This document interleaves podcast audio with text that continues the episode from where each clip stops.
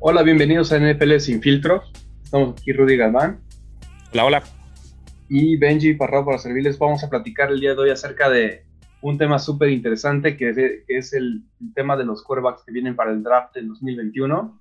Es, es de lo mejor que viene, eh, digamos, este, en las siguientes semanas. Es un tópico que va a estar bastante eh, comentado. Es de lo más importante para muchos equipos. Ya actualmente, eh, al día de hoy, pues primero de abril, ya han habido movimientos relacionados a este tema, entonces hay mucho que hablar, hay mucho que analizar y justamente vamos a ir eh, tocando cada uno de los, de los seis prospectos que creemos, tanto Rudy como yo, que son los más relevantes, los más talentosos para irse en este draft y vamos también a dar nuestro pronóstico de qué equipo se nos va a ir llevando. ¿Tú cómo ves esta parte del draft? ¿Qué, qué opinas, Rudy? ¿Qué es lo que te ha llamado la atención? Justamente creo que QBs sabemos la importancia que tienen, sabemos este juego de las sillas que tú bien mencionabas, dónde van a acabar todos, y creo que es muy importante tocar los más grandes, y obviamente hay, no significa que solo haya seis que son buenos, pero hay seis que obviamente tienen ese talento del que mucho se puede hablar como starter o como, o como jugador franquicia. Entonces es bien importante hablar de ellos y no solo eso, dónde creemos que pueden acabar, porque también pasó algo muy grande en los últimos días, que fue el brinco descomunal que dio San Francisco en el draft, Benji. Exacto ese brinco del draft, nada más para recapitular, para los que no lo hayan eh, visto, San Francisco hace un intercambio con los Delfines de Miami para subir de la posición número 12 a la posición número 1. En este trade, eh, lo que ofrece San Francisco son básicamente tres primeras rondas, la, la, primera ronda de este año y dos futuras para 2022-2023 y dan una tercera selección, una, una tercera ronda de este año adicional. Entonces es un paquete bastante premium. De hecho, es un paquete eh, básicamente superior al que recibió eh, Detroit con Stafford, nada más para dimensionarlo. Y eso lo, lo, coloca San Francisco en la posición número 3, lo cual es bastante interesante pensando que eh, tanto Jacksonville como Nueva York, como, como los Jets de Nueva York, son equipos que muchos pronostican que 99% seguro van a irse coreback. Entonces estamos hablando de un equipo que sacrifica todo ese capital para llevarse al tercer mejor coreback, al menos eso es lo que se espera eh, que ocurra, ¿no?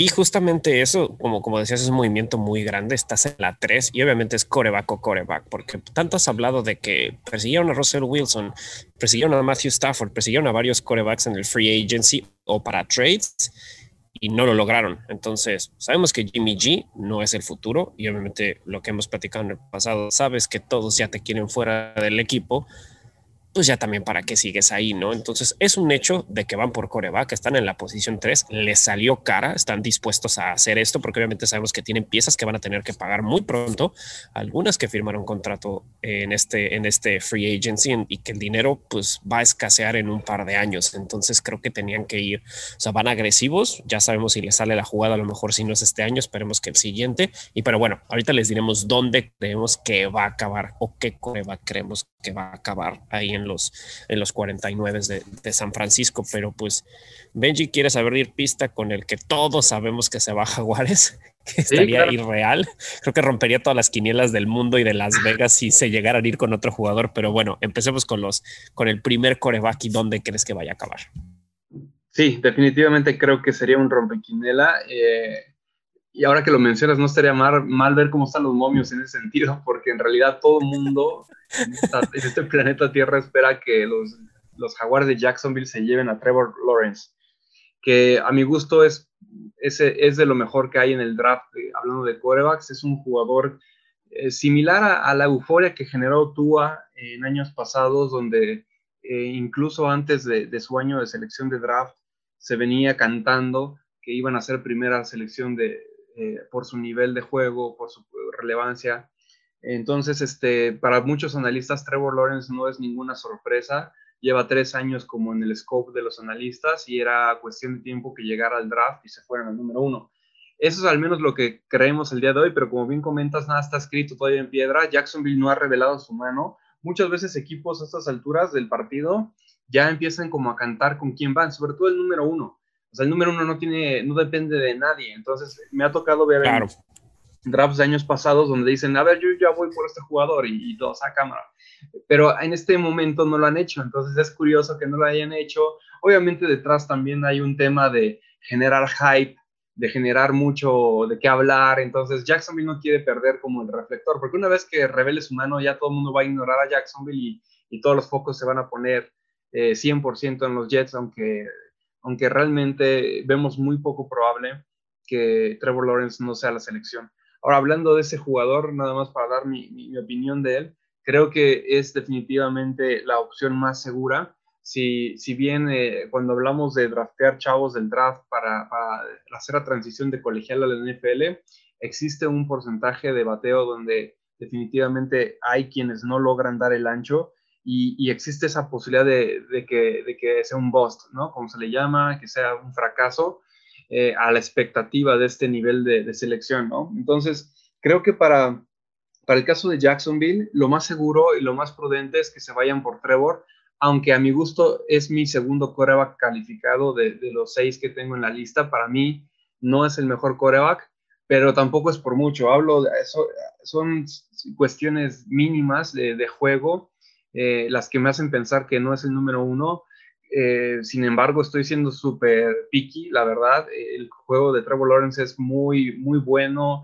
Es un jugador maduro. Como persona creo que está bastante desarrollado. No creo que le vaya a, afectar los reflectores, eh, ser, la, ser como el foco de atención en Jacksonville. Creo que lo va a poder manejar de una manera muy madura. Y su nivel de juego es bueno, tiene, tiene buen nivel de atletismo, es un coreback que puede correr también por tierra, aunque no es su especialidad, eh, sabe cuándo correr y lo hace bien. Es un coreback que tiene pues una buena estatura, tiene el, el, build, digamos, adecuado para la posición, el peso. Eh, si bien ahorita está algo delgado, creo que es normal a esa edad, cuando te acabas de graduar es normal que no, todavía no te acabas de desarrollar, no me preocupa tanto. Y, creo que tiene, tiene también como cualidades muy buenas de coreback. Tiene precisión en pases, tiene un cañón de brazo. La verdad es que no, no le falta brazo para pases fuertes y de largas distancias. Eh, creo que también es un coreback que tiene muy buena experiencia enfrentándose a equipos de alto nivel en la SEC, en el nivel en el que juega ahí con Clemson, eh, que jugó con Clemson, ¿no? Entonces, al final del día es como lo más seguro, lo más probado y yo no, yo creo que vale, eh, tiene el valor de ser el número uno simplemente por reducir el riesgo de que te pueda salir un boss. Así que no me sorprendería y no culparía a Jacksonville tampoco de llevarse a Trevor en el número uno. Nada más para andar un poquito más, estoy de acuerdo con todo lo que dices, Benji. Creo que, creo que sí, aunque no han revelado sus cartas, creo que todos lo señalarían más. Todos creo que es mejor que Jacksonville se la juegue a decir voy a irme por el top one seed, eh, top one, perdón, eh, draft player. ¿Por qué? Porque si es un boss, no es tu culpa. Cualquiera se lo hubiera llevado en la 1. O sea, no es como que digas algo no viste todos ya vimos lo que es y como tú dices, tiene pocket awareness, tiene pocket presence, tiene, es, es muy, es muy bueno en pases largos, tiene muy buen ojo, le pone la, la ahora sí que el, el, ojo pone el balón, tiene buen timing, que luego eso le pasa a algunos corebacks que tienen un, un step más o una fracción de segundo y una fracción de segundo acaban todo. A mí lo único que a lo mejor yo podría decir que no me fascina es que a veces no que sea engreído en personalidad, porque a mí no me parece engreído en personalidad, me parecen que hizo algunos pases ahí en Clemson que no era necesario ir por la ventana tan difícil en la triple cobertura, pero él sabe que lo puede lograr y varias veces lo hizo. Y ahí tuvo un par de trastabilleos. Es creo que el único jugador que, que, que PFF lo, ha puesto en sus tres años de, de colegial en arriba de 90 entonces, es esto que hemos platicado en el pasado de el talento eh, generacional, ¿no? El Peyton Manning de este draft, el muchas cosas. Entonces, como tú bien dices, creo que Jaguares no pierde nada yendo con ellos. Al contrario, nunca han tenido un franchise quarterback desde que realmente los Jaguares empezaron. Entonces, es el momento tienen que ir por eso, el hype lo va a levantar, van a, van a vender más playeras que nunca en la historia del equipo, o sea, van a vender más jerseys que nada, simplemente el cuate trae un nombre demasiado grande y solo beneficia a tu, a tu, a tu, ¿cómo se llama? A tu franquicia, entonces yo también lo veo, mm, es muy difícil, yo a él lo tengo empatado en el número uno, y bueno, creo que ahorita nos, nos pasaremos a ese jugador, pero, pero simplemente creo, creo, creo que creo que Trevor Lawrence no hay manera de que no se va, que se vaya a otro equipo, ¿no? Y creo que es un starter del día uno, que eso también es importante. Es un starter del día uno, sobre todo porque no tienen a otro que jugar realmente, si queremos ser honestos, si quieren ser competitivos en una división que pues no se les va a venir tan fácil. Sí, sí, completamente de acuerdo ahí. Creo que eh, definitivamente es starter día uno y tiene que serlo para ser la primera selección de draft. Normalmente tienes que tener esa cualidad. Eh, es mucho el valor de la posición y creo que no va a tener ningún problema. Creo que Jacksonville eh, ahí algunos tal vez recordarán a Mark Brunel como el último coreback, tal vez que si, si acaso se le podría llamar franquicia. Eh, pero coincido contigo, ha habido, ha habido una, pues una sequía brutal de corebacks en Jacksonville. Han tenido corredores, han tenido incluso buenos, buenas defensivas. Ahí estuvo Ramsey un tiempo, etcétera. Pero lo que no han vuelto a tener desde Brunel fue un coreback.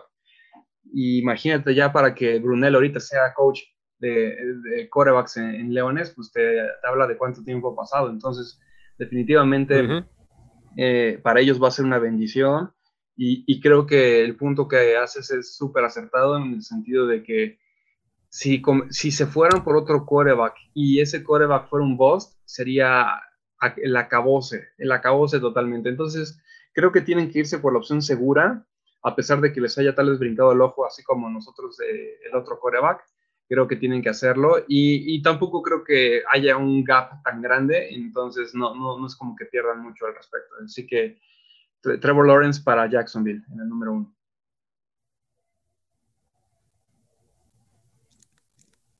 Sí, eh, completamente. Y bueno, si me permites, Benji, me brinco al número dos, que es dos en el draft pick, pero yo lo tengo empatado con Trevor Lawrence, que obviamente se va a ir a los Jets de Nueva York, al menos que Jets haga una locura, pero por lo que vemos ya también está un poquito más cantado y es Zach Wilson. Creo que Zach Wilson de BYU se va en la segunda posición.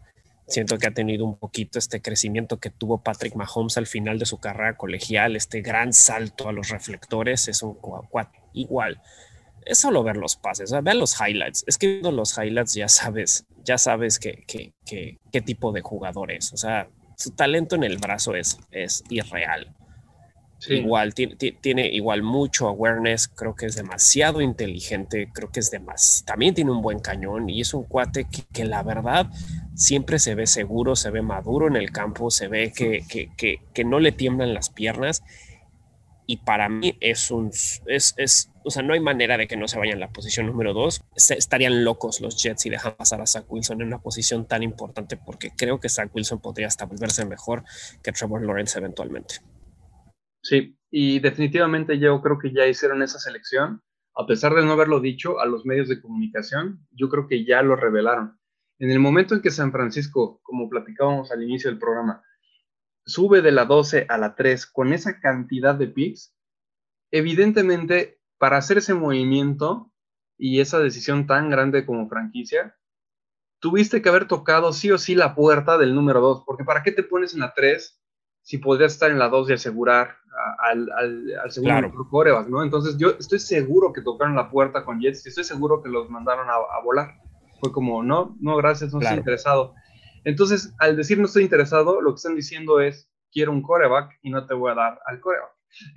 Porque ningún jugador vale esa cantidad de picks. Nada más para, para dimensionarlo, para todos los que nos escuchan, imagínense, tres primeras rondas equivalen a tres a tres titulares en tu equipo, básicamente. Normalmente un primer ronda acaba siendo un titular y normalmente tienen tanto talento que pueden acabar siendo pro bowlers o algo más.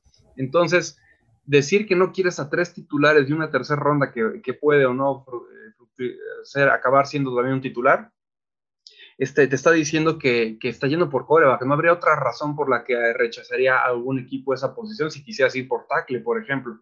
Entonces, definitivamente los Jets ahí revelaron su mano de, manera silenciosa y es por esa razón que todos especulamos que va a ser Zach Wilson, eh, este, este, jugador que es súper talentoso. Eh, para mí es el número uno de mis seis corebacks evaluados.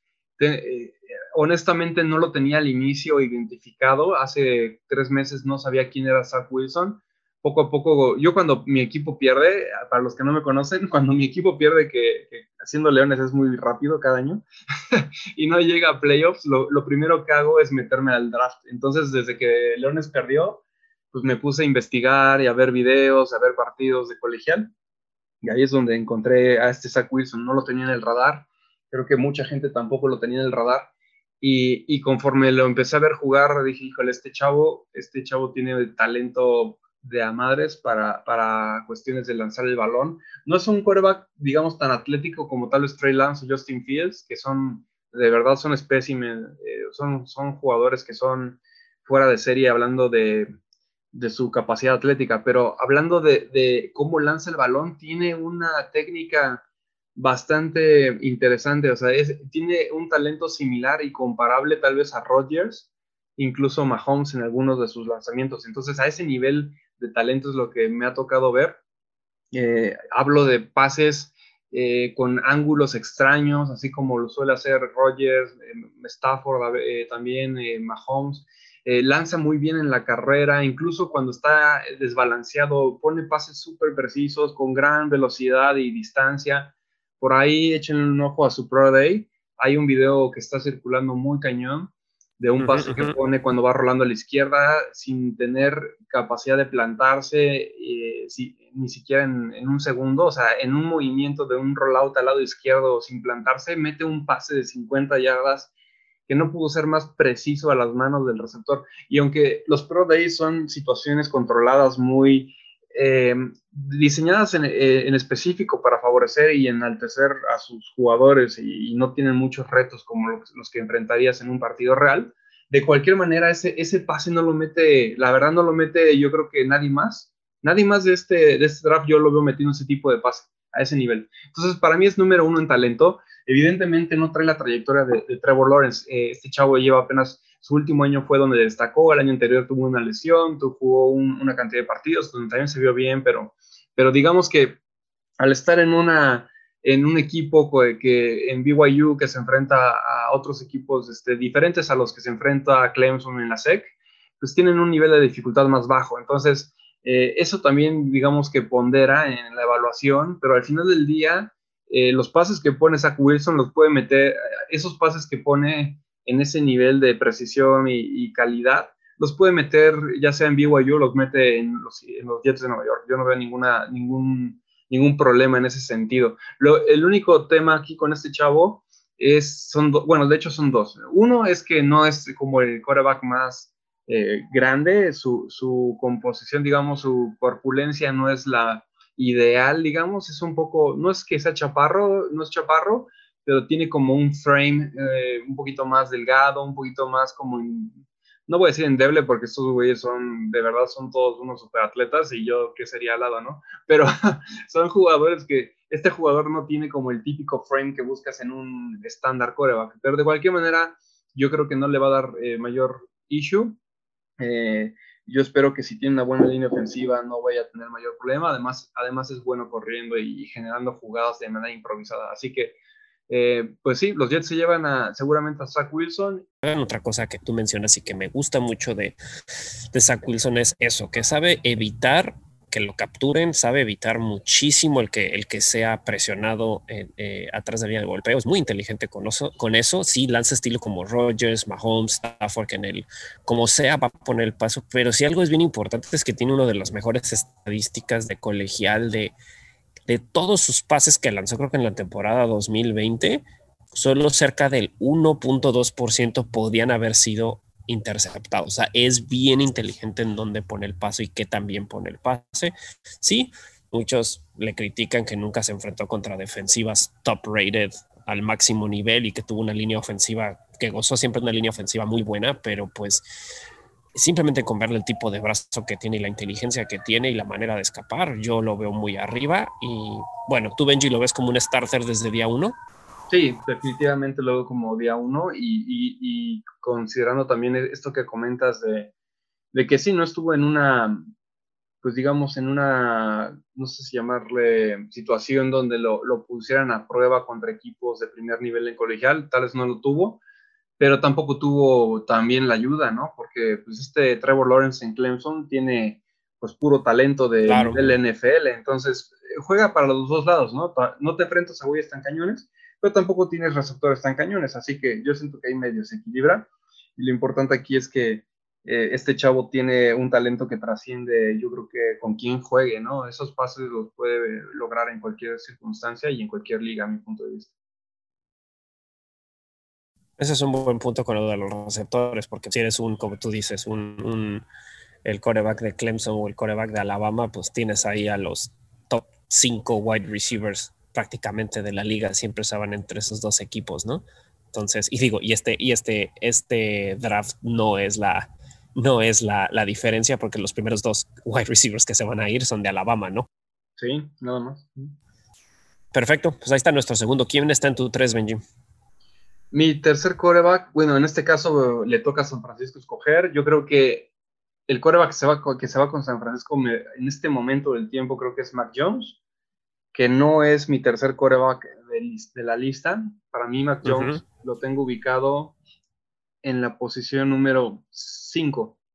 Y esto, esto lo digo, es un poquito como chistoso, ¿no? Porque pareciera que pues la cantidad de picks que dio San Francisco es para llevarse un talento, un blue chip player, como le suelen llamar, esos talentos que son casi innegables, el precio que están haciendo por subir tres titulares potenciales, este, que casi casi a cambio de, este coreback, eh, pues sí suena un poco extraño. Ahora, ¿por qué creemos que se va Mac Jones?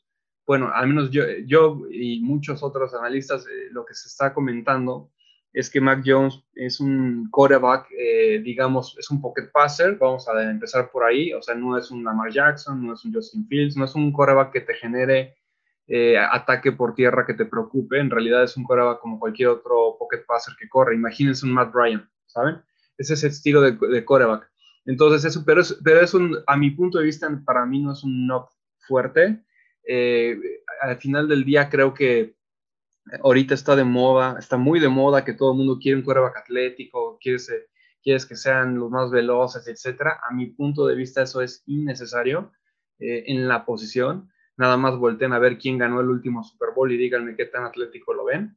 Entonces, para mí no es un must, es un nice to have. En este caso, pues muchos están pensando en, eh, que se podría ir tal vez Trey Lance u otro coreba que sea más Justin Fields, etcétera, más atlético. ¿Por qué hace sentido Mac Jones? Porque tiene muy buena puntería, porque tiene, eh, estuvo, eh, recordemos, jugando para Alabama con Nick Saban, que es un, es un coach que es muy conocido por haber por tener un esquema de juego lo más similar a la NFL, tiene entrenamientos tipo NFL, es un coach que jugó con los Delfines de Miami eh, en su momento. Entonces, eh, los jugadores que suelen estar en Alabama están muy habituados a lo que sería el ritmo de la NFL y eso ayuda en su transición. Entonces, este compa, digamos que va un paso adelante en lo que tiene que ver con aprendizaje de playbooks, un poco de lectura de defensas, etcétera. Entonces, creo que eso lo hace muy bien, tiene muy buena, muy buena toma de decisiones, incluso tal vez superior a, a los otros dos que mencionamos. Eh, porque su propio estilo de juego así lo llevó, ¿no? O sea, tiene que, eh, si te fijas cuando juega, eh, rápidamente identificas en su movimiento de cara cómo va barriendo el campo, va identificando las distintas opciones, tiene buen timing con los pies, a pesar de no ser muy atlético, tiene pies rápidos y eso le facilita posicionarse para poner pases precisos, está on time en las jugadas, en los stops, en las escuadras, eh, suele lanzar de manera anticipada, lo cual es muy difícil ver en jugadores de colegial. Normalmente en colegial los corebacks quieren ver que los receptores se, estén abiertos, pero este coreback no. Este coreback lanza antes de que hagan el corte, lo cual es muy bueno y, y cuesta trabajo desarrollarlo. Hay incluso corebacks que nunca lo acaban de desarrollando, ni siquiera en la NFL siendo titulares. Entonces creo que eso está muy bien. Lo que a mí me preocupa de él y por lo que lo tengo un poco más abajo es el tema de, de su fuerza de brazo, creo que no tiene, no tiene tanta velocidad, no tiene tanta distancia. Y eso en la NFL, cuando, si, no, no sé hasta qué nivel le va a poder comprometer, comprometer cuando, cuando haya defensivas que identifiquen esta debilidad y, y, quieran explotarla, tal vez van a comprimir más la caja, tal vez van a sacrificar un safety para hacerle disparos, etc. Entonces, ahí para que Mac Jones pueda sobresalir, va a tener que tener una toma de decisiones muy rápida, una muy buena lectura antes, previa a la jugada, para que esos disparos sepa perfectamente dónde va a estar el jugador abierto y pueda anularlo. Entonces, va a depender mucho de, su capacidad analítica, de, entendimiento de defensas, etcétera, y que, eh, aunque creo que lo puede lograr, pues sí se pone en un predicamento un poco, ¿no? Si no tienes fuerza de brazo, no tienes, no tienes tanta distancia y tienes que depender mucho de tu lectura, pues, pues híjole, sí se complica un poco y por eso tal vez no lo tengo tan arriba. Eh, al final del día creo que yéndose a San Francisco también mucho importa en dónde llegas, ¿no? No es lo mismo llegar a San Francisco que llegar a, los Jets. Este, llegar a San Francisco llegas a un equipo de playoff, llegas a un equipo de calidad de playoff. La única razón por la que San Francisco estaba en la posición 12 previo al cambio es porque tuvo la mitad de su equipo en el hospital. Si no hubiera sido ese el caso, estaría seleccionando ahorita en la, posición número 22, que esa es parte de la razón por la que creo que están arriesgándose y echando toda la carne al asador, porque saben perfectamente que cuando esa defensa se recupere de sus lesiones, no van a volver a estar tan arriba en el draft y no van a tener la oportunidad de agarrar un quarterback de estos niveles, porque Mac Jones no iba a llegar nunca a una posición pasada a la 15, yo pienso, del draft. Entonces es por eso que están tomando esta decisión. Y, bueno, pues yo creo que se van por Mac Jones. ¿Tú cómo ves ahí, Rubik? ¿Crees que se van Mac Jones o crees que van por otro, otro jugador? No, pues muchos están pensando que pues, ser Mac Jones, que si alguien va, que si van a querer dar un vinco por Justin Fields. Yo creo que se van con Mac Jones. Eh, antes de que empezáramos el programa, platicábamos de, de, que Shanahan tiene gusto por, por, por Mac Jones, como que hace un buen fit en su esquema. Entonces creo que va a ser muy positivo para él. Tienen un par de receptores muy veloces a mí lo que me gusta y lo que solo puedo decir, lo más importante de Mac Jones y vean es busquen sus igual videos de qué tan preciso es Mac Jones. Es estúpido qué tan preciso es. Tiene de los mejores números de eso. digo, ya mencionaste muchos traits que tiene. También tiene muy buena toma de decisiones en, dónde irse por los pases, porque también sabe confiar de su brazo, sabe lanzar al lado contrario. Rolar a la izquierda es que hay un video muy bueno donde rola, pero no es rolar, solo como que camina hacia la izquierda, porque no es físicamente, no tiene los atributos más grandes. Y da un pase perfecto a cuerpo cruzado entre dos, entre dos defensivos, entre dos corners y es maravilloso el pase, que me recordó un poquito al, no look pass de este Stafford de este año, aunque ahí sí fue un looking pass, o sea, no lo hizo, pero de todas maneras fue de eso que dices, ahí no iba, o sea, podías pensar, pensar cuál era tu, opción uno, la dos, eh, probablemente esa no era, entonces es, tiene mucha seguridad en dónde poner el balón. Obviamente, y lo que muchos critican, y yo lo entiendo, es que pues también tuvo la oportunidad de jugar con a mí mi receptor favorito de este, de este draft, que es este Jalen Weddle, y, y, también con Devonta Smith, ¿no? O sea, tuvo también la oportunidad de jugar con dos de los tres mejores receptores de este, de este draft, pero no creo que vaya que sea todo solo eso. Sí me preocupan algunas cuestiones físicas, de que no es muy, pues no es muy agraciado, digamos, en cierto talento físico, pero de todas maneras, no creo, por algo, por algo yo creo que hicieron un movimiento tan agresivo los 49, yo sí creo que van por ellos. Él tampoco es mi top 3, él no, entra en el tercer lugar, para mí él es la quinta posición igual que tú, y pues yo creo que es otro de los jugadores que en día 1, semana 1, yo obviamente que no vaya a haber lesiones, va a, va a salir a, a dar la cara por los 49. Sí, buenísimo.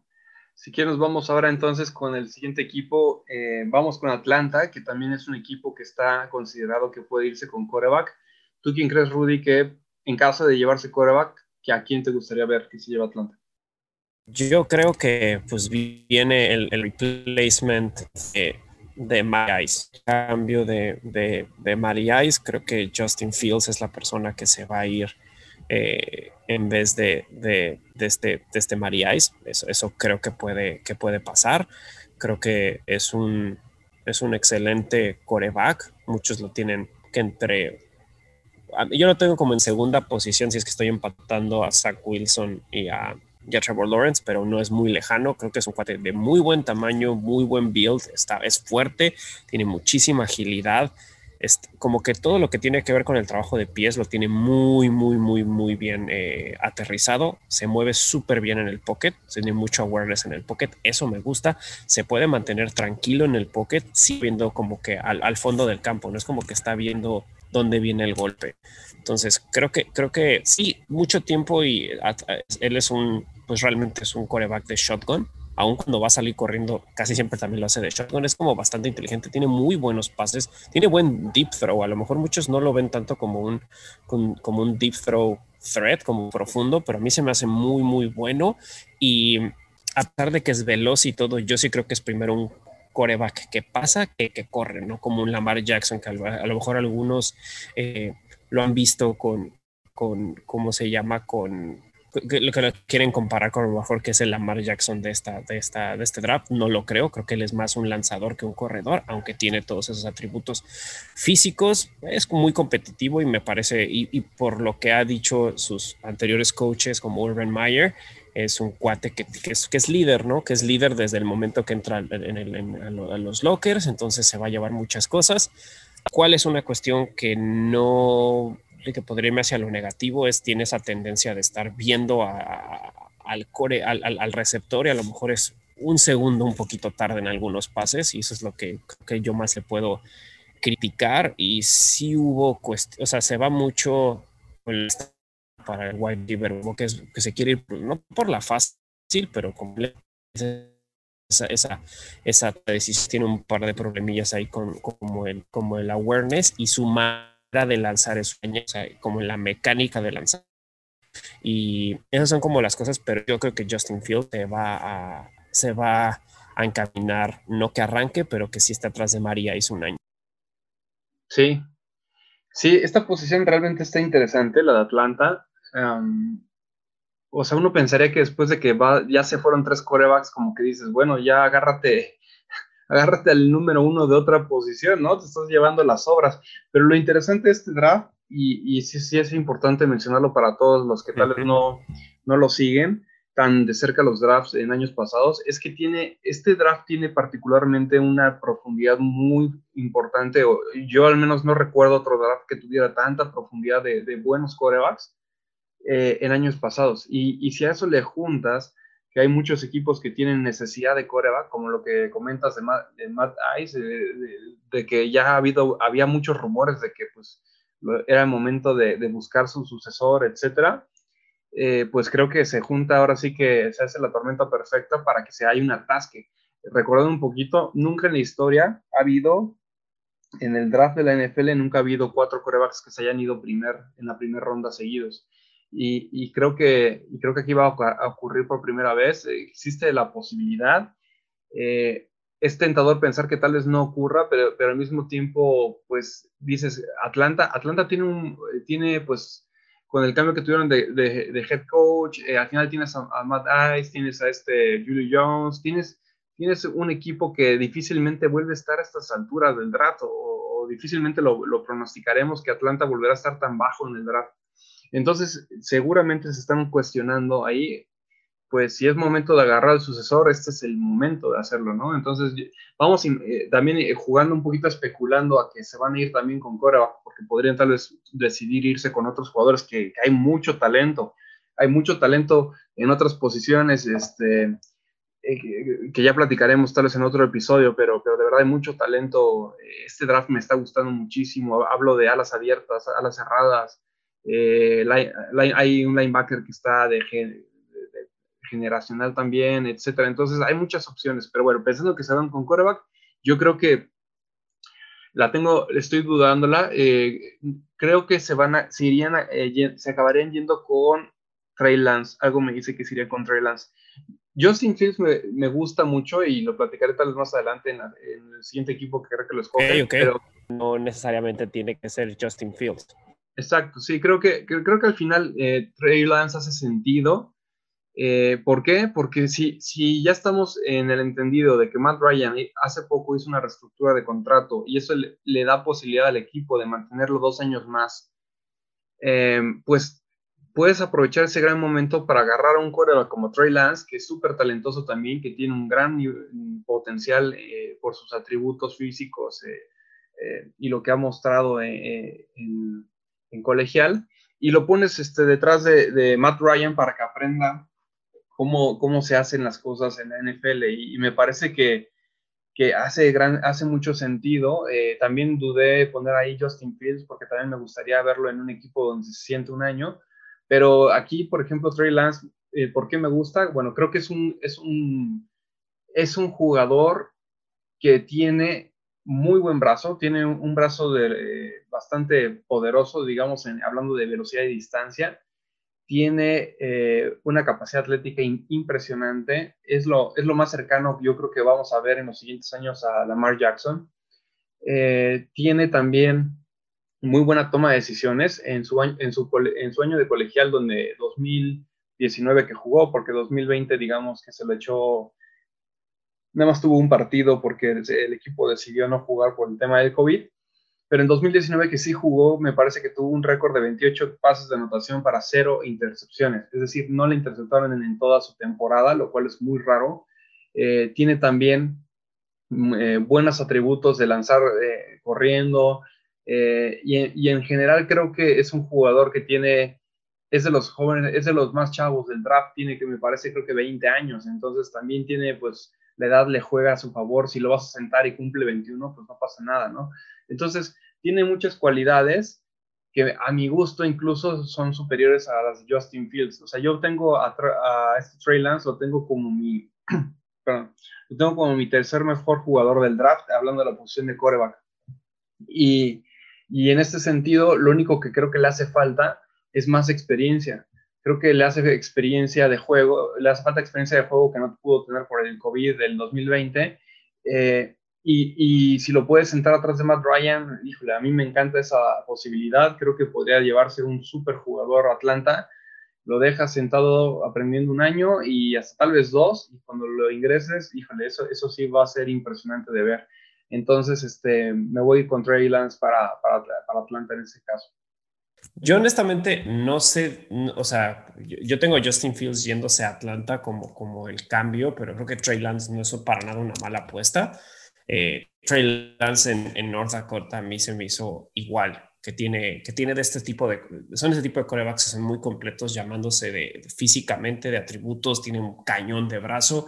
Eh, entonces, tiene, a lo mejor no será el más corredor para touchdowns, pero también tuvo un, par de touchdowns por tierra muy buenos. Creo que algunos se, más lo que más le han criticado es, eh, que no es el más accurate de todos.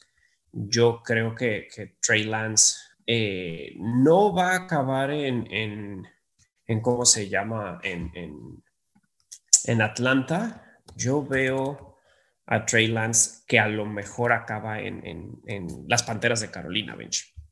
Sí, sí, es, interesante. La verdad, este jugador puede, puede, yo creo que va a poder sorprender de repente dónde se va, porque eh, al final es un proyecto, creo que es un proyecto que puede dar muy buenos frutos a, a niveles este, impresionantes, pero, pero sí puede ser un concern para varios equipos el, eh, la poca muestra de partidos, que creo que también influye ahí en el tema, digamos, de su experiencia general eh, como quarterback y, y, sus lecturas y tal vez el esquema de juego, la velocidad con la que pueda cachar un, nuevo esquema ofensivo en la NFL. Y habrá quien eso le espante, pero también creo que habrá equipos que, que le apuesten al talento. Y, y, le estén apostando a llevarse una especie de premio como lo que se llevó Kansas con Mahomes, que también cuando se llevaron a Mahomes, pues era, venía de un equipo chico, no tenía la mejor récord de wins y contra derrotas, también había dudas en su toma de decisiones, también era un proyecto, era un proyecto al final Mahomes, por eso no se fue en la número uno, ¿no? Como tales debió haberse ido. Entonces creo que creo que va a sorprender. A mí me gusta mucho Trey Lance porque aunque sí tiene efectivamente, tiene algunos problemas de puntería, creo que lo va a poder trabajar eh, y me gusta yéndose un equipo que le permita darle un año de, espacio para aprender y para perfeccionar su técnica. Creo que tiene todo para poder mejorarlo. Y, y al final del día, eh, aunque, aunque es, tiene muy buenos atributos de corredor, eh, la verdad es que cuando tú lo ves correr en colegial, parece, me recuerda a veces un poquito a lo que hacía Michael Vick, un poquito a lo que hace Lamar Jackson, pero me gusta, me gusta más que Lamar Jackson incluso. O sea, si tuviera que escoger entre Lamar Jackson y, Trey Lance, escojo a Trey Lance siempre, porque creo que eh, tiene mejor, con todo y, lo, un poquito el tema de la puntería, tiene mejor brazo a mi punto de vista que, que, Lamar Jackson. Entonces, pues si estamos hablando de que te puede salir un poco mejor que Lamar Jackson, pues no estás tan mal, ¿no? Eh, agarrándolo sobre todo. Claro. Eh, como, tu, como el tercer coreback que se va tal vez de la lista, entonces creo que creo que haría sentido. Ahí va a depender también mucho el, esquema ofensivo, ¿no? Pero, pero sí, totalmente de acuerdo contigo. También Justin Fields me parece una buena carta para Atlanta. Definitivamente me encanta la idea de verlo sentado detrás de Matt Ryan, porque aunque tiene toda la experiencia, tuvo todo el, exposure contra equipos de alto nivel ahí en, la parte del equipo de Ohio, eh, creo, que, creo que no le caería tampoco nada mal. Eh, estar detrás de un coreback veterano como Matt Ryan para seguir puliendo sus, sus oportunidades. Sí, también corre un rumor de que, de que Broncos quiere o podría hacer un trade con Atlanta si es que se quieren quedar más tiempo con Mari para ellos ir por Justin Fields. También es una realidad. A mí no me molestaría ver a Justin Fields vestido de, de Bronco el otro año. Creo que haría todavía más divertida a esa división, pero también está como posibilidad. No han habido otros trades ahorita. Los últimos, pues realmente es el de, el de San Francisco, ¿no? Bueno, Filadelfia y de, y de, y de, y de San Francisco, ¿no? Ya tienen las posiciones eh, en, en, otra manera. Sí, hace todo el, esto que dices está interesante, hace todo el sentido. En realidad, nada recordando que Panteras, Broncos y Patriotas son equipos que claramente necesitan coreback y cualquiera de ellos puede intentar subir. Obviamente Panteras es un equipo divisional, es un rival de división y seguramente Atlanta no le va a dar un coreback a Panteras, pero por eso Denver me gusta, Denver me parece una buena posición, tampoco aleja tanto a Atlanta del, si tienen otro prospecto en mente, no los aleja tanto de poder alcanzarlo y saben que, y sabrían perfectamente que Denver sube por un coreback, así que eh, todavía más posibilidades de que les llegue el jugador que ellos realmente quieren, ¿no? Sí, y tú dónde ves a, Justin, digo, si no haces ese trade, ¿dónde deberías llegar a, este Justin Fields? A Justin Fields yo lo veo, yo lo veo, em, vamos a imaginar este escenario en donde Atlanta se llevó a Trey Lance, Quinta selección viene Cincinnati. Cincinnati seguramente se va a ir por un offensive tackle, puede ser Penny o puede ser Slayer, Slater me parece que se llama. Al final un offensive tackle porque sabemos que pues con Joe Burrow se llevaron ahí una joya y, pues ya lo lastimaron en su primer año, ¿no? Entonces tienes que protegerlo, yo creo que se va en tackle. Y luego viene, en la sexta viene Miami, porque tal, no lo mencionamos, pero Miami, después de que se fue a la, a la doceava posición con, con, San Francisco, se arrepintió de irse, bueno, se arrepintió, ya lo tenía como planeado, evidentemente, todo este juego de picks, y negocia con, este, con el equipo de Filadelfia para poder subir a la posición 6. Filadelfia con este movimiento lo que nos deja claro es de que no van por coreback, ya es como casi casi en piedra de que se van a jugar la temporada con Hurts y con Flaco de backup, así que por ese lado creo que ya ese, tenemos un poco de certidumbre también con este equipo que era un potencial candidato a llevarse coreback. Y bueno, entonces eh, ya habiendo dicho esto, Miami está en la sexta. Yo creo que Miami va, va, a ir por el mejor, eh, el mejor receptor que ofrezca el draft. Y ahí, ahí pues ya va a depender de lo que uno crea, uno, de lo que cada quien considere quién es el mejor receptor, porque viene Kyle Pitts y viene Lamar Chase, que se pronostican como los dos mejores receptores por, por muchos analistas. Entonces va a ser como pues, que escoja el que más le guste. Pero pasando esos dos, ya llegaríamos como a Detroit, donde, para responder tu pregunta, donde, veo al equipo que podría llevarse a Justin Fields y son los Leones de Detroit. La verdad, yo creo que si se da todo este escenario, veo muy factible que Leones se lleve a coreback, y en este caso a Justin Fields. No me encanta. Como fan de los Leones, hubiera preferido siempre a Trey Lance. Ojalá me equivoque y Atlanta se lleve a Justin Fields y nos llegue Trey Lance. Pero probablemente, si ellos lo ven igual que yo, nos va a llegar, llegaría a Justin Fields. Y Leones es un equipo que tiene miles de necesidades. Tenemos huecos en toda la defensa, es un desastre. Entonces, este, a pesar de que hay otras posiciones que hacen mucho sentido, creo que si llega uno de los cuatro mejores corebacks eh, para muchos, ¿no? Eh, en esa posición, me imagino que, se van a ver muy tentados. Este, y, sabiendo que, bueno, ahí sabiendo que, tienes a Goff por dos años, te permite, te da la posibilidad de dejar a Justin Fields sentado un año para que siga desarrollándose y el segundo año salir con Justin Fields, creo que eso será interesante. Justin Fields me parece un jugador muy, un proyecto también muy bueno. Eh, a pesar de que no, aunque a pesar de que prefiero a, Trey Lance, creo que Justin Fields a mí lo que más me impresiona, sé que todo el tiempo decimos que tienen un cañón de brazos, un cañón de brazo, bueno, Justin Fields, de todos los cañones de brazos, este güey tiene pues un misil, ¿no? Este güey tiene una bazooka en donde de verdad si tuviera que rankearlos, creo que es el que tiene el brazo más fuerte de todos. Eh, eso te, te abre el campo, te abre oportunidades de un juego aéreo más agresivo, Creo que también es un jugador muy fuerte, eh, atléticamente hablando. Corrió las 40 yardas en su Pro Day en 4.44 segundos, lo cual es una velocidad absurda cuando hablas de un coreback. Un coreback no corre a velocidades de wide receiver, bueno, este compa sí.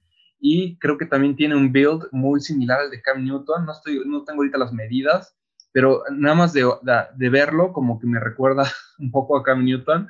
Es un coreback que no le saca el golpe, baja el hombro, etcétera. Aunque no creo que, no creo que sea como su primer decisión, lo cual es muy bueno. Sin embargo, a mí lo que me preocupa de él, me preocupa mucho su, su lectura de las defensas.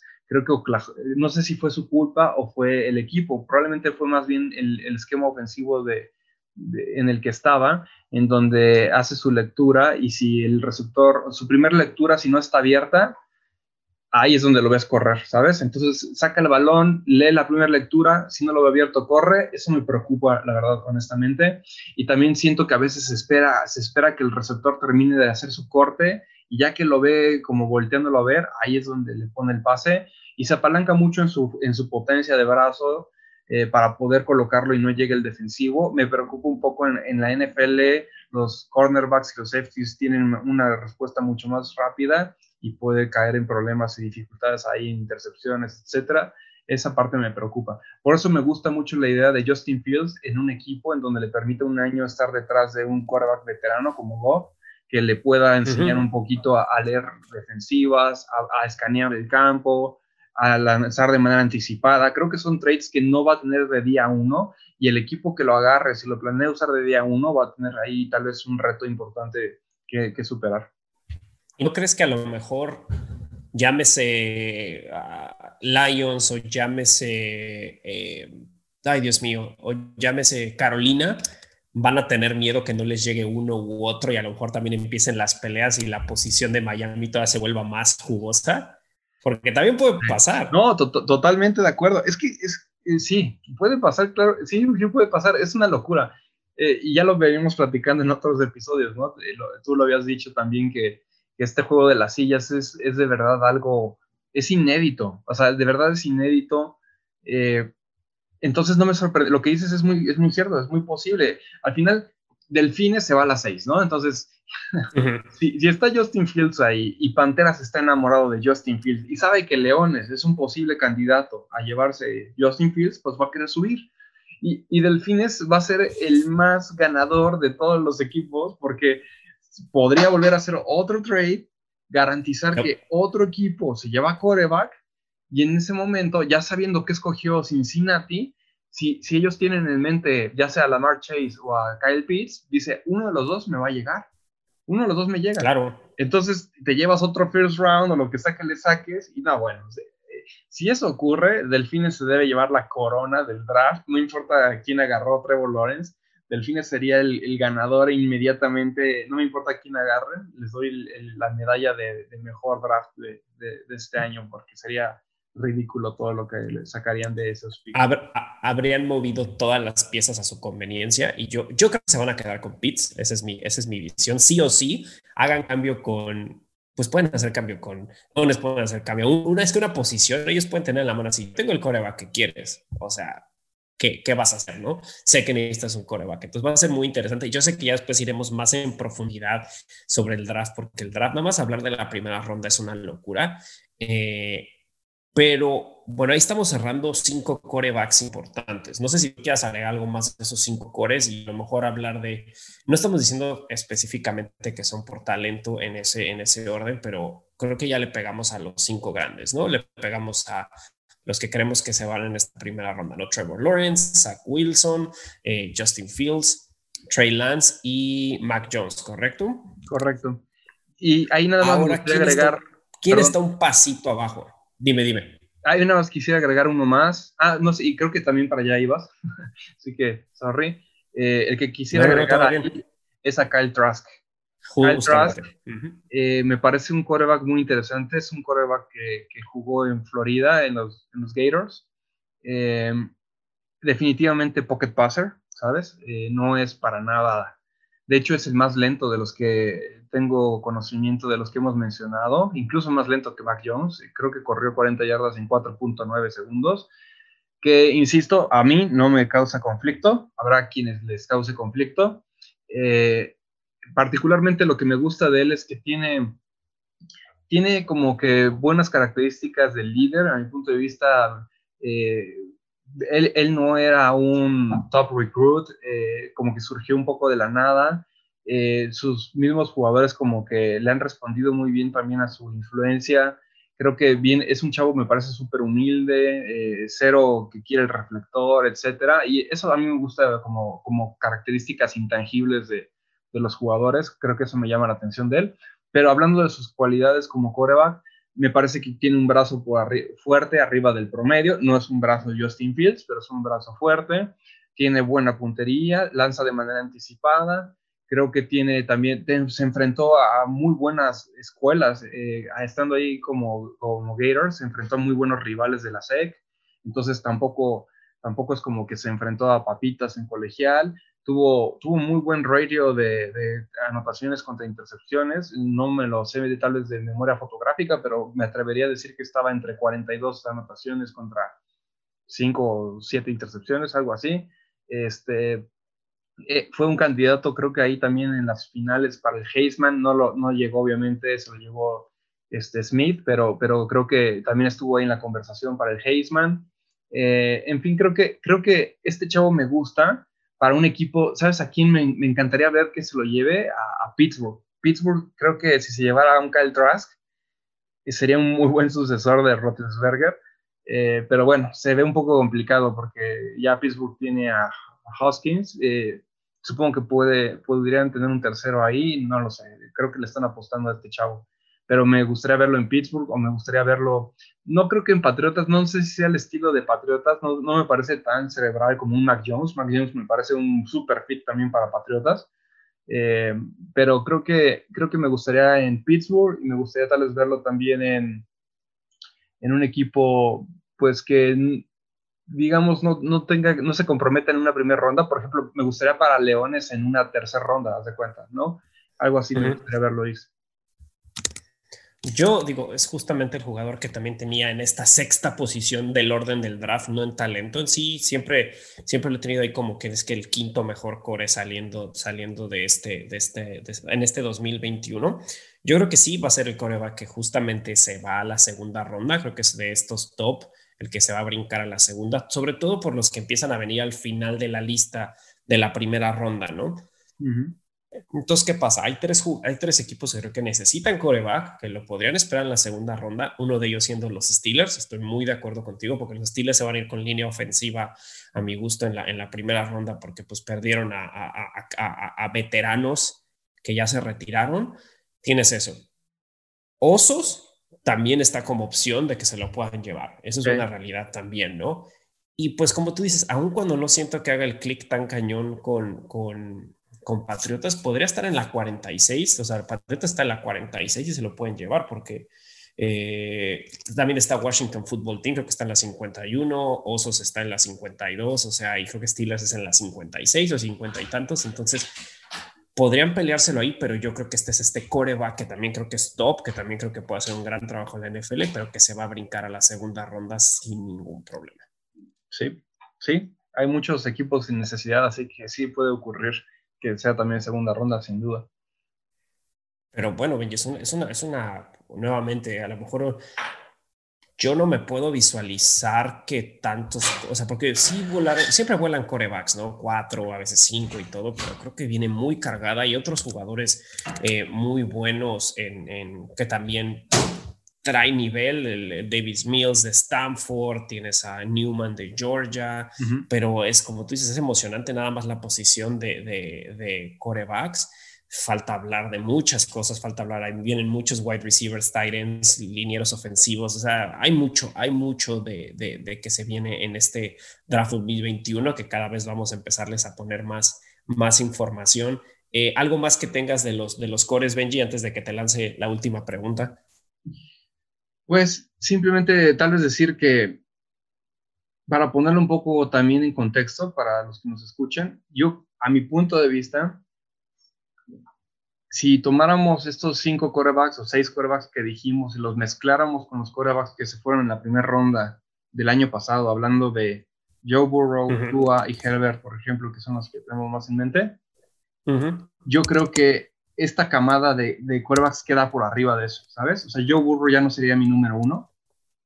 Claro. Eh, Tua, por supuesto, tampoco sería eh, el segundo. Entonces, creo que nada más para dimensionar un poco de qué estamos hablando, o sea, yo sé que cada draft suena como que siempre viene la mejor tanda y la mejor tanda. Yo creo que en este caso sí. Yo aquí, en, este ejemplo, vería a Joe Burrow como tal vez la tercera mejor opción. A Tua la vería, lo vería como tal vez el sexto o séptimo mejor opción. A Herbert lo vería como tal vez el cuarto.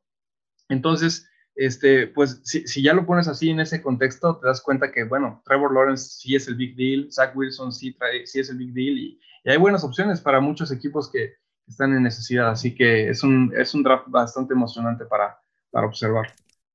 Sí, y aparte, nuevamente, a lo mejor podrán pensar que en otros años venía muy cargada esta primera ronda, pero no. Pensemos, si nos damos un año antes, fue Kyler Murray, que obviamente sí se merece estar ahí. Está Dwayne Haskins, que ya sabemos qué sucedió. Y esto fue todo en la primera ronda, Benji. Sí. O sea, o sea eso fue todo del, del 2019, y te digo, y si nos vamos un año atrás, eh, tienes a Baker Mayfield, que sigue, que también estuvo marcada. Está el tal Sam Darnold del que hablamos, Josh Rosen, que ya nadie se acuerda de él, Josh Allen, que está todavía muy bien. Entonces, y creo que esa es toda la primera ronda. Ah, bueno, y Lamar Jackson que lo agarraron hasta el final, ¿no? Entonces, estás hablando de que, de que sí hay, sí hay, eh, eh, sí es un año que viene extremadamente cargado, es un año que viene muy, muy, muy bien y, y pues ya, ya no puedo esperar más para que también empiece el draft. Ahora sí te echo la última pregunta, Benji. ¿Estás feliz o indiferente de un juego más, se quita uno de pretemporada y entra la semana 17 llamándose de juegos, ¿no? Mm. Creo que me siento un poco indiferente, para ser honesto. Para mí un juego más, un juego menos, este, o sea, de 16 a 17 yo no siento big deal. Sé que a nivel jugador debe ser otra cuestión. Claro. Estás hablando de más riesgo de lesión, estás hablando de, de más desgaste previo a playoffs. Eh, seguramente ya varios equipos a esas alturas vamos a ver puro backup. No sé, eh, creo que no me encanta honestamente, pero también entiendo ahí el lado del negocio. Creo que eh, también por ahí he leído que como que están encaminándose a expandir, la, que se expanda la liga. Creo que su objetivo es llegar, me parece más adelante, a 18 juegos lo cual creo que lo están buscando para abrir como la posibilidad de, agregar más equipos a los 32 que hay actualmente. Entonces, eh, por ese lado sí me gusta, porque estaría padre, no sé, siempre meter más equipos suena interesante. Claro. pero, digamos, en el corto plazo, al día de hoy, para mí, yo me siento un poquito indiferente. No sé, ¿tú qué opinas ahí? Yo estoy igual, porque al fin y al cabo ese juego 17 eh, van a sentar un chorro los equipos que ya estén en playoffs, por supuesto que se van a sentar. Al menos que haya tres, cuatro partidos como los hubo el año pasado, en la temporada pasada, que estaban así peleándose esa, última semilla con el cambio que hubo, va a ser interesante. Pero si no, es nada más prolongar el desgaste de jugadores y luego unos propensos a que pueda haber una lesión o algo. O sea, yo estoy también indiferente. No me parece mal. No, no me parece mal, pero sí que digas, ah, me emociona y pego gritos al cielo no, creo que ya el formato que te estaba, yo lo entiendo, es recuperar dinero, tuvieron pérdidas descomunales el año pasado, pero si es para una ampliación de la liga, podría ser interesante lo que pueda ocurrir, ¿no? Claro, sí, totalmente. Oye, Rudy, hablando de, de corebacks, eh, danos tu, opinión de, la situación de corebacks en Green Bay. Sé que tras un año de MVP, pues tal vez nunca se había sentido más claro que Rogers iba, tendría que iniciar. Pero también si te pones a pensar que tienen ahí un chavo que draftearon el año pasado y está en la banca calentándola y ya lleva un año de, novato sentado, va para el segundo claramente. ¿Tú, ¿Tú, cómo sientes de ahí esa situación? ¿Sientes que el siguiente año al final ya es el momento de sacar la carta Jordan Love? ¿O sientes que más bien lo van a tener que traidear porque pues Rogers llegó para quedarse? Ahora sí que, ¿tú qué opinas ahí? Es que es eso, o sea, eh, por cómo está el contrato de Rogers, el 2021 es como, es lo que tienes que hacer a fuerza, ¿no?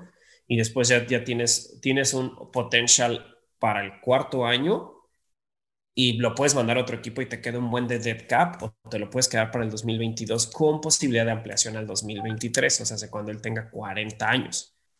Y ya un restricted free agent serían 2024 cuando tenga 41 años. Entonces, obviamente para lo que se vio, si estoy hablando desde intentando ser lo más objetivo, pero no me puedo quitar la playera de fan.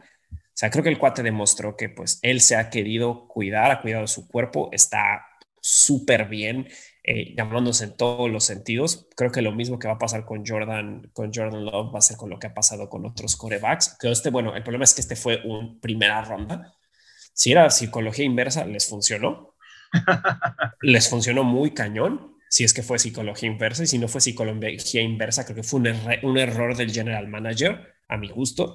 Y porque no creo que sea el futuro, yo creo que con lo que vieron los fanáticos queman el estadio si es que le dices adiós cuando tengas la optar por el cuarto y tal vez el quinto año, creo que para mí no es, es un no-brainer. Entonces, yo creo que lo van a mantener. Yo creo que si estamos viendo el futuro de Green Bay, va a ser hasta 2000, hasta el draft del 2023, cuando ya es el último año para que se vuelva un unrestricted free agent. Creo que ahí es cuando vamos a ver un cambio. Ah, te digo, si es psicología inversa, kudos, o sea, aplausos porque la armaron muy bien.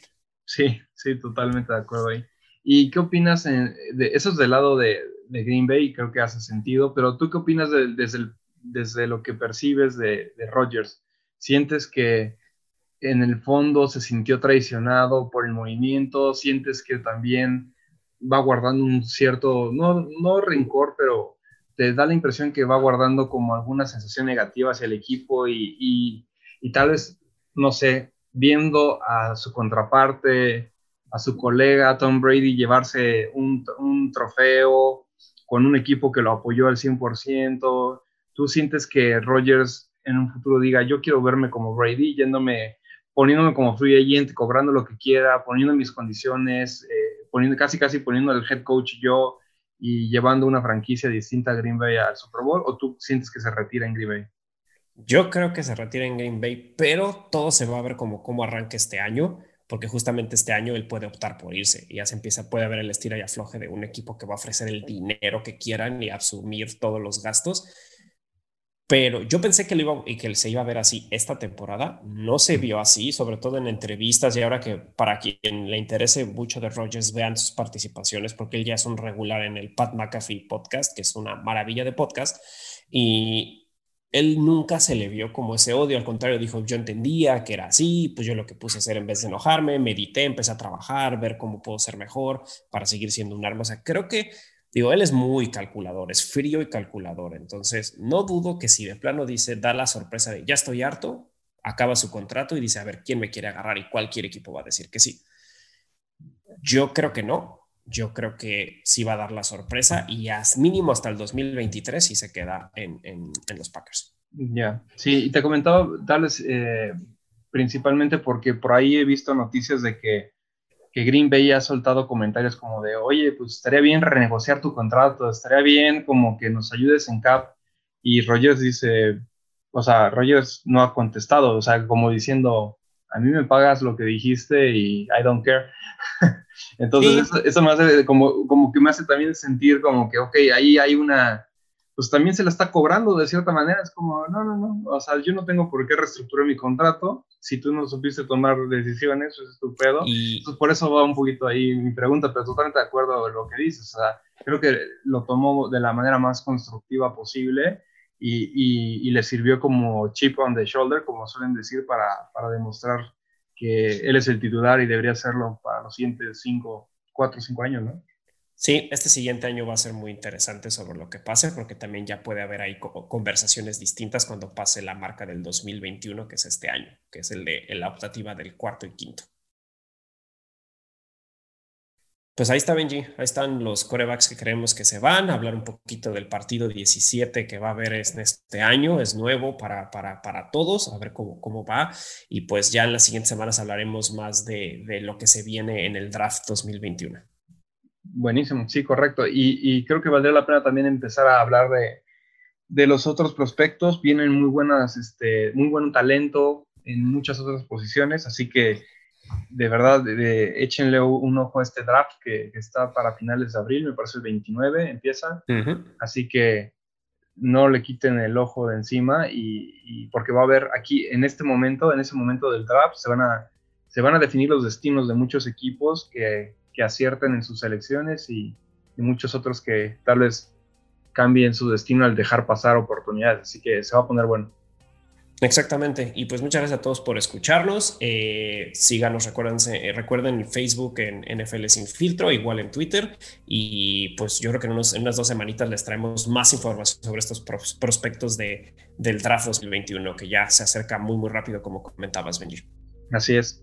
Muchas gracias a todos por escucharnos y ahí seguimos conectados. Perfecto. Gracias, Benji. Cuídate, Rudy.